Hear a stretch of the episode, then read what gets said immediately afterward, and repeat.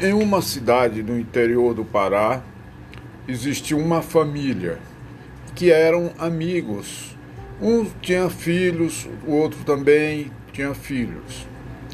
Mas aconteceu que começou uma desavença porque um começou a jogar o lixo no quintal do vizinho. E o vizinho pediu para ele não fazer isso, mas não adiantou. E foi e foi tendo uma desavença.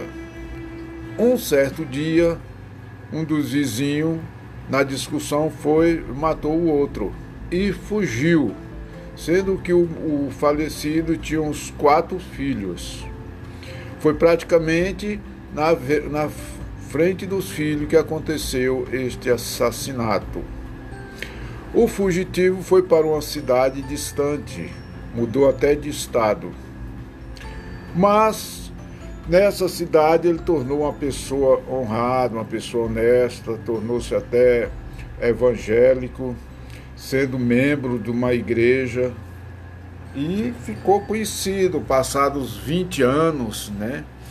Já que ele morava nesta cidade, né? Conhecido bastante querido, né? Da Irmandade. Mas aconteceu que numa noite de um do término do culto, né, ele, ao fechar a igreja, ele, sua esposa e os filhos, estavam né, indo para de volta para casa. Mas no caminho, no meio do caminho, ele falou para a mulher: Mulher, você vai em frente, que eu vou ali na casa do irmão José. E assim foi. Ele a mulher foi para casa e ele foi fazer a visita para o irmão.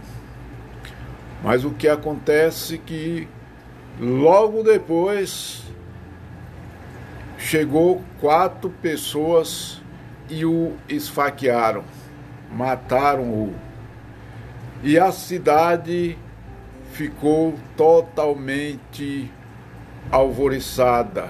Como que fizeram isso com esse homem, uma pessoa boa, uma pessoa tão querida, o que, que aconteceu, né? Ninguém sabia explicar o que aconteceu, né?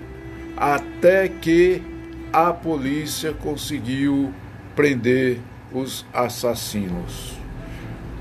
Quando chegou uh, na delegacia, que houve a conversa, o porquê que aconteceu motivo desse assassinato.